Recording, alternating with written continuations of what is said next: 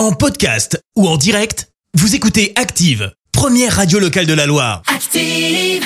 Allez, place à l'info du jour qui fait du bien. Et ce matin, direction la Bretagne. Et oui, avec l'initiative d'un paysagiste, Arnaud récupère les sapins de Noël usagés et les transforme en granulés pour les poêles.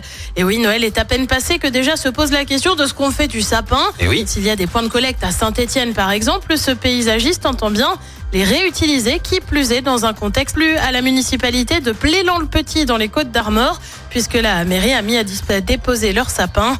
Arnaud vient ensuite les récupérer et les transforme lui-même. Un moyen non seulement de recycler, mais aussi de fabriquer des granulés alors que le marché difficulté d'approvisionnement. Pour se faire une idée, hein, entre 2020 et 2021, les ventes de poêles à granulés ont augmenté de 40%. Pour les chaudières à granulés, on passe à 120%. C'était l'info du jour qui fait du bien avec IRUP, la grande école de l'alternance. Management, ESS, informatique, technologie et industrie du futur, énergie, IRUP. IRUP.com.